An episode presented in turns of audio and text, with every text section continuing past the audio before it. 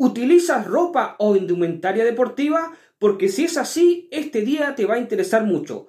Hoy, en esta edición de Pulso de Mercado, analizaremos dos compañías que cotizan en la Bolsa de Nueva York y que están en este sector. Ya sabrás cuáles son. Por otra parte, breve repaso sobre los índices más importantes y por supuesto incluyendo nuestro Standard Poor's 500. Soy Rodrigo Águila y te saludo en este martes 11 de abril aquí en Pulso de Mercado. Comenzamos.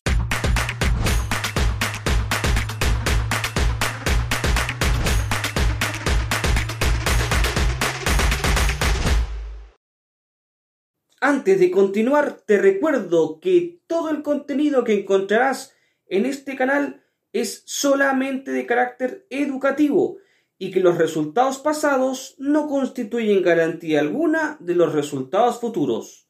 Teniendo clara esta información, continuamos. Conociéndose los datos de empleo, vemos cómo estuvo en un efecto en el dólar y también, por supuesto, en los mercados en general. Sabemos que los datos de empleo significan muchísimo para la interpretación de los distintos analistas, y no solamente de los analistas, sino que también de los distintos actores que participan en el mercado. Por su parte, el mundo de las criptos igual está dando bastante información que podría ser rescatable, lo podemos tomar con el guante. Por ejemplo, tenemos un Bitcoin que se ha ido recuperando y ha roto de nuevo la barrera de los 30 mil dólares. Recordemos que no hace mucho tiempo atrás, no hace muchos días atrás, el Bitcoin estuvo muy fuerte por debajo de los 20 mil y le costó pero muchísimo volver a subir esa barrera. Hoy día ha tenido un alza bastante importante y ha subido bastante rápido desde la, superación de los 20 mil ahora a los 30 mil. ¿Será que estamos en un rally alcista del Bitcoin y se irá acercando rápidamente a sus máximos históricos por ahí, que llegó a los 67 mil dólares? No lo sabemos. Tal vez el precio toque en estos 30 mil y vuelva a bajar. El mercado ya irá. Pero esto, sin embargo, ha ido empujando a muchas criptodivisas. Sabemos que el Bitcoin es el gran emblema del mundo de las criptos y por supuesto que una subida o una bajada influye en el ecosistema en general. Así que es bastante interesante ir monitoreando cómo se está desarrollando el mercado paralelo, que es el mercado de las criptodivisas, que cada vez tiene más adeptos, a pesar de las situaciones complejas que se vivieron durante 2022. Como mencionaba en la intro, pues hoy día vamos a analizar dos títulos accionarios que representan el sector básicamente de la ropa y la indumentaria deportiva en los Estados Unidos. Hablamos de dos acciones que analizamos hace tiempo atrás. Under Armour y Nike. Estos dos actores pues se llevan una parte bastante importante del pastel que contempla el mercado de esta área. Y no solamente en los Estados Unidos tienen una capitalización bastante fuerte, sino que a nivel mundial son empresas muy reconocidas. Más allá del sector, son marcas que tienen mucho potencial en sí y gran valor en general. Pero antes vamos directamente a nuestros índices. Y para finalizar, vamos a ver el análisis de Nike y Under Armour. La semana pasada veíamos como el SP500 se estaba moviendo en un rango, con análisis de gráfico diario. ¿Cómo ha estado ese desempeño? Nosotros hicimos más o menos un pronóstico de cómo podía ir dirigiéndose el precio, moviéndose todavía en esta zona de rango, mm, siendo, digamos, un fiel reflejo de la situación inconclusa del mercado, que las cosas no se saben hacia dónde va. Nadie se quiere quemar lo suficiente. Bueno, ¿cómo ha estado el desempeño desde la semana pasada? Vamos directamente al gráfico del SP500 y ver si mostró algún cambio o se mantiene en ese rango. Vamos a ello. El SP500 aquí está, como lo vemos. En el rectángulo blanco que dibujamos la semana anterior está clarísimo este rango, el nivel de rango que se está moviendo el precio. Aquí no hay mucha interpretación.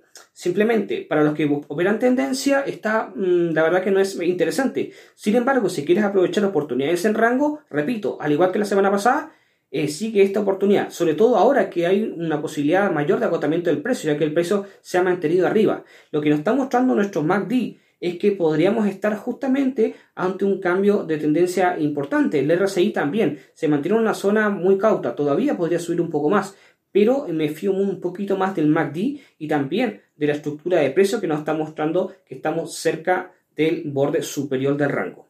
Eh, el mercado no ha tenido noticias como para poder determinar con fuerza si quiere ir hacia arriba o hacia abajo. Por lo tanto, mantenerse en rango, operar ahí, gestionando bien tus stops, es una buena alternativa si quieres aprovechar este movimiento que suele ser bastante, entre comillas, predecible.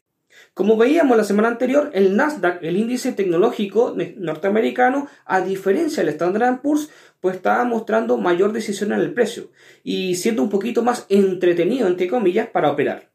Bueno, ¿cómo ha estado desempeñándose el Nasdaq desde la semana pasada? Es importante que veamos ese progreso. ¿Qué nos estará mostrando el índice tecnológico? Bueno, vamos directamente al gráfico y averiguar cómo se ha movido. Del Nasdaq no hay mucho que decir, porque claramente prácticamente nos mantenemos iguales que la semana anterior. Em, el precio se ha estado moviendo ahí utilizando la media móvil exponencial de 70 periodos como un soporte dinámico. El precio trató de bajar, pero como podemos ver ahí en las mechas de estas velas diarias eh, se está sosteniendo y esa, ese resorte que está utilizando la media móvil exponencial de 70 periodos nos gusta bastante. El precio ha tratado de bajar, pero no ha caído y por tanto o se va a mantener a ese nivel o va a tender a, subir. Eh, mantenemos la posición de largo plazo con una vista a que podría ir a buscar máximos históricos, pero muy largo plazo. Analizaremos el Nasdaq más adelante. Hace apenas un par de semanas, la gran sorpresa en el sector de índice nos las dio el IBEX 35, el índice de España. Este índice no es muy atractivo para operar, de hecho, ni siquiera los mismos españoles tienden a operarlo tanto a mediano, corto o incluso ni tampoco a largo plazo. De hecho, se le tiene muy poca fe al IBEX 35, hay que decirlo, esa es la verdad. Sin embargo, el movimiento del precio ha dado una gran sorpresa. A vista de largo plazo, con velas de 1D, pudimos ver cómo el precio se había salido del canal bajista muy fuerte y lo había roto, con mucha fortaleza. ¿Cómo estuvo ese progreso del precio? ¿Será que simplemente fue una trampa y el precio volvió a regresar al canal? ¿O será que el precio ha seguido subiendo? Vamos a averiguar qué ha ido haciendo el IBEX 35, cómo ha estado comportándose este importante índice europeo. Vamos a ello. Hemos dibujado un gráfico muy limpio para que la, interpretación visual del IBEX 35 sea muy clara de acuerdo a lo que nosotros habíamos analizado. Recordemos que el precio había salido de este canal bajista y había roto con muchas fuerzas al alza. ¿Qué hizo el precio? Pues subió y luego corrigió. Corrigió tomando de nuevo un nuevo impulso para irse, volver a subir, como es lo que estamos viendo que está pasando en este preciso momento. A ver, em, eh, justamente es un punto importante porque a nivel técnico esto está pero de manual de manual, literal. El precio va hacia arriba y irse a la baja no es para nada una opción en este momento, por lo menos a nivel técnico. Pero ¿cuáles serían los puntos donde el precio podría llegar? Hay que considerar cuáles serían objetivos viables, realistas al, respecto. Bueno, pensemos en dos opciones. Primero, un primer paso y segundo, quizá pensando en buscar eh, máximos históricos. Mm, a ver, por ejemplo, ¿dónde estamos ahora? 61.8 Fibonacci. Eh, como utilizándolo como zona justamente en un impulso importante para irse hacia arriba. Eh, considerar eh, una venta yo creo que es muy arriesgado, pero sin embargo, si vas a entrar, debes considerar que tienes que gestionar bien tu riesgo, para que tengas un ratio riesgo-beneficio que te sea beneficioso. De forma muy humilde, a mediados de los 90, nace una de las compañías que hoy día compite de igual a igual con otras grandes del sector, no solamente los Estados Unidos de Norteamérica, sino que también a nivel global, compitiendo con marcas tan importantes como Puma, Adidas, Reebok, Nike y por supuesto también otras como Fila y otras compañías también asiáticas del sector de ropa e indumentaria deportiva. Hablamos de Under Armour.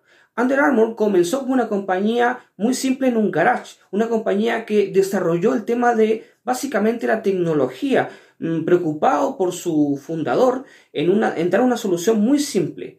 ¿Cómo luchar contra el sudor en las poleras, ¿no? Entonces, de ahí nace la historia de Under Armour, que también se ha ido desarrollando como una marca fabricando de gran calidad.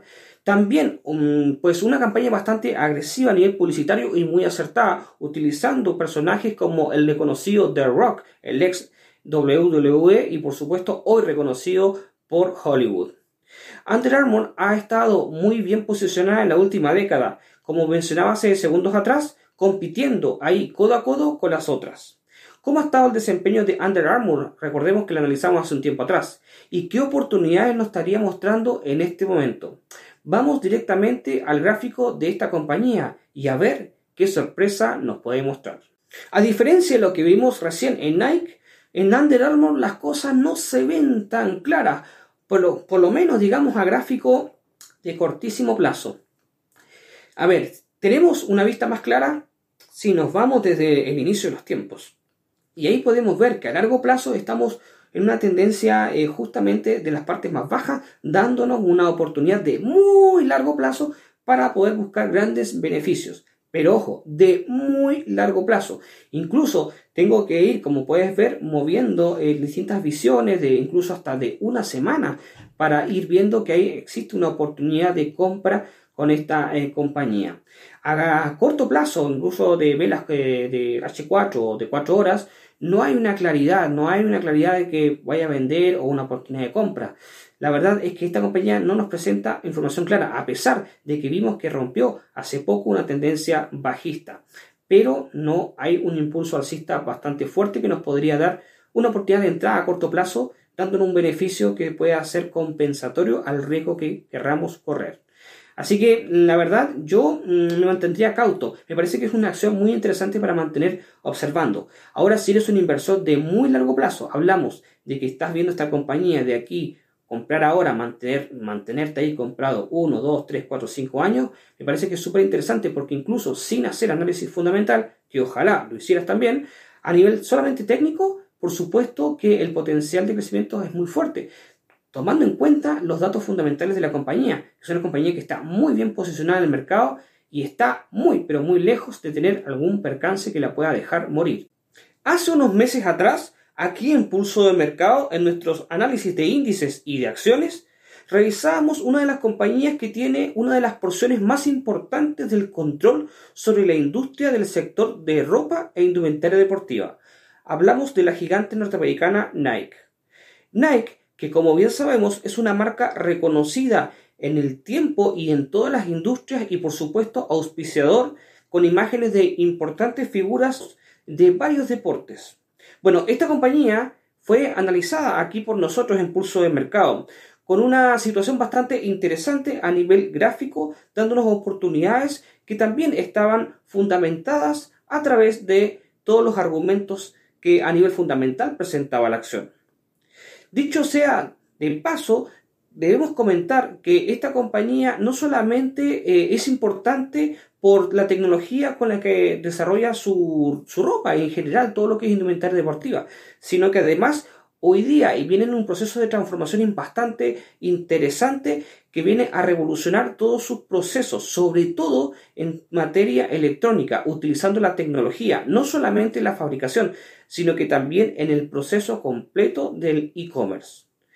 Es por eso que hace no mucho tiempo atrás tuvo un despido bastante grande de sus empleados, pero no fue por una situación mala de la compañía, sino que por el contrario, por una reformulación para ser mucho más eficiente.